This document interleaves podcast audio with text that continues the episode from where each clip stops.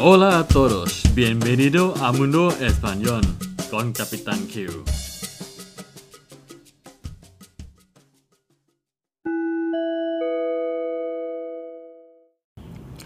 สวัสดีครับ ยินดีต้อนรับสู่โลกภาษาสเปนกับกับตันคิวอีกครั้งนะครับ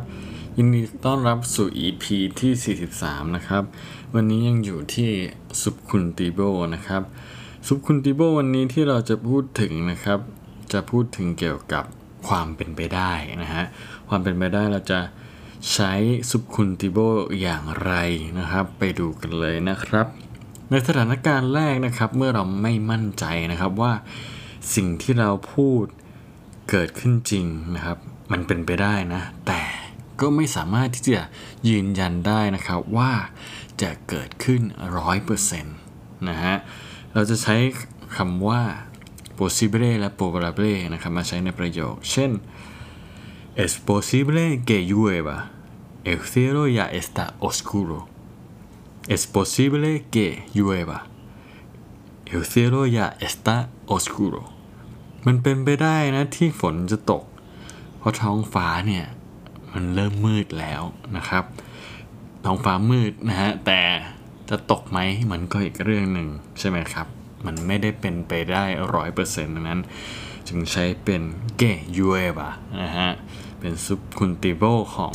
คำว่าโยเบรที่แปลว่าฝนตกนะครับอ่ามันเป็นไปได้ที่คุณจะเข้าใจเป็นอย่างดีเกี่ยวกับซุคุณติโบก็ต่อเมื่อเรานะครับพูดถึงสิ่งที่เกี่ยวกับความสงสัยในอดีตนะฮะ อืม ตรงนี้ผมยกตัวอย่างให้ดูแล้วกันนะครับ มันจะใช้เป็น el pretérito imperfecto de subjuntivo นะฮะ ถ้ามันเป็นอดีตนะฮะ เช่นเราต้องการที่จะพูดว่า มันเป็นไปได้ที่สอบผ่านนะ ถ้าก่อนหน้านี้อ่านหนังสือมาเยอะมากๆนะครับ เราก็จะพูดว่า era posible que aprobara el examen había estudiado mucho era posible que aprobara el examen había estudiado mucho เป็นไปได้ที่จะสอบผ่านนะเพราะก่อนหน้านี้นี่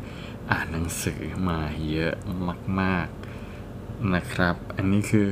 พูดถึงสิ่งที่สงสัยในอดีตนะฮะต่อไปสถานการณ์ที่2นะครับ นอกจากจะใช้ โครงสร้างรูปประโยคแบบตัวอย่างแรกแล้วนะครับ possible และ probable นะครับ เราสามารถใช้คำว่า possiblemente หรือ probablemente แทน es posible หรือ es probable que ก็ได้นะครับ ยกตัวอย่างเช่น probablemente lo entendáis mejor si pongo varios ejemplos Probablemente lo entendáis mejor si pongo varios ejemplos มันเป็นไปได้ว่าพวกคุณเนี่ยจะเข้าใจมากขึ้นนะครับ ถ้าผมเนี่ยสามารถยกตัวอย่างได้หลากหลายนะฮะ หรือโครงสร้างที่ 3 นะครับ นอกจาก possiblemente และ probablemente แล้วนะฮะ ยังใช้คำว่า puede que นะครับ แล้วก็บวกกับ subjuntivo ได้เช่นเดียวกันนะครับ บอกถึงความเป็นไปได้นะฮะ ยกตัวอย่างครับ puede que yo no salga esta noche me duele la garganta puede que yo no salga esta noche me duele la garganta เป็นไปได้ว่าฉันจะไม่ออกจากบ้านนะครับ คืนนี้ เนื่องฉันเจ็บ เนื่องจากว่าฉันเจ็บคอนะครับ no salga มาจากคำว่า salir นะครับ แปลว่าออกจากบ้านหรือออกจากสักที่ใดที่หนึ่งนะครับ อีกตัวอย่างหนึ่งแล้วกันนะครับ ที่ใช้คำว่าป่วยเรเกเป็นไปได้ที่เราต้องคิดมากขึ้นนะครับกับคำพูดที่เราพูดออกมานะฮะก็จะพูดว่า puede que tengamos que pensar más lo que decimos puede que tengamos que pensar más lo que decimos นะครับเป็นไปได้ที่เราต้องคิดมากขึ้นกับคำพูดที่เราพูดออกมานะครับ ตัวอย่างสุดท้ายนะครับเปิดได้เก้ถ้าจากพูดอยากที่จะพูดว่าเป็นไปได้ว่า 3 ตัวอย่างนี้เพียงพอแล้วนะฮะก็จะบอกว่า puede que tres ejemplos sean suficientes puede que tres ejemplos sean suficientes สามตัวอย่างนี้พอไหมครับ คงพอแล้วนะฮะสำหรับป่วยเดเกนะครับ ต่อไปนะครับในสถานการณ์ที่ 4 เมื่อเราใช้คำว่า quizás หรือ tal vez นะครับ จริงๆใช้ได้ทั้ง subjuntivo และ indicativo นะฮะแต่ตอนนี้พอพูดถึง subjuntivo ก็เราจะมาดูตัวอย่างที่ใช้ subjuntivo กันนะครับ quizás mi amigo llegue tarde otra vez หรือ tal vez mi amigo llegue tarde otra vez นะฮะเป็นไปได้ที่เพื่อนผมเนี่ย จะมาสายอีกแล้วอีกครั้งนะครับ หรือจะเป็นหรือจะพูดว่า quizás ayer se acostaron tarde tal vez ayer se acostaron tarde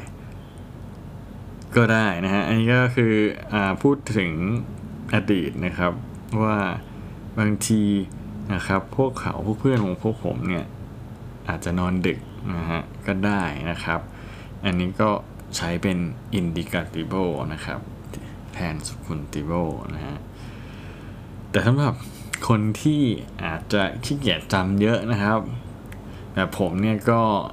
พยายามหาหนทางที่จะให้จำง่ายขึ้น ก็มีเคล็ดที่ไม่รับนะครับมาบอกต่อนะฮะ ก็คือว่าสำหรับการบอกความเป็นไปได้เนี่ย โดยที่ ไม่ต้องจำค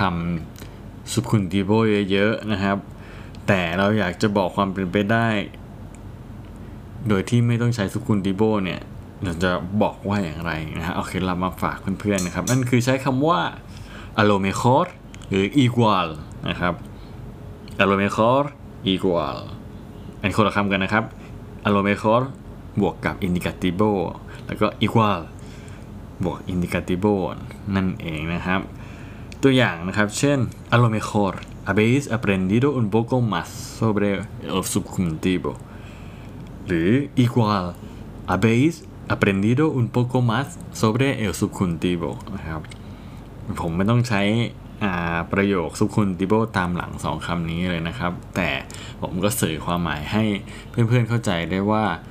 เป็นไปได้นะครับ ที่ พวกคุณอาจจะได้เรียนรู้มากขึ้นเกี่ยวกับ subjuntivo นะครับ จากเนื้อหาวันนี้นะฮะ ถ้าถ้าผมใช้เป็น subjuntivo จะใช้ว่าอะไรได้บ้าง ก็อย่างที่ผมยกตัวอย่างนะครับ อาจจะใช้ว่า quizás hayáis aprendido un poco más sobre subjuntivo นะครับหรือ puede que hayáis aprendido un poco más sobre el subjuntivo อันนี้ก็ต้อง ใช้ซุปคุณติโบนะครับ ถ้าเราใช้ตัวอย่างครับที่ผมยกตัวอย่างนะครับ puede que หรือ quizás หรือ es posible que หรือ es probable que นะฮะถ้าเพิ่มเพิ่มเติมนะครับเกี่ยวกับตัวอย่างครับอย่างเช่น ถ้าเราใช้คำว่า a lo mejor A lo mejor mi amigo no viene a nuestra casa esta mañana, ya que está ocupado. หรือ igual mi amigo no viene a nuestra casa esta mañana ya que está ocupado บางทีเพื่อนผมอาจจะไม่มาบ้านเราเช้านี้ เพราะเขายุ่งอยู่นะครับ ซึ่งก็เป็นเคล็ดลับนะครับในการที่จะบอกความเป็นไปได้ของผม ซึ่งบางทีก็บางทีนึกคำทุกคุณที่โยไม่ออก ก็ใช้คำพวกนี้ก่อนนะครับอารมณ์คอร์อีกวานะครับ แล้วก็ใช้เป็นอินดิกาติโบนะฮะ และนี่คือทั้งหมดนะครับของบทเรียนนี้นะครับสำหรับซุปคุณติโบ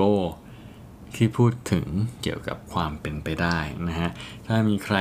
สงสัยหรืออยากอ่านบทความบทความนี้ก็สามารถเข้าไปได้ที่เดิมนะครับ www.capitanq.com นะครับสำหรับวันนี้สวัสดีครับ adios hasta luego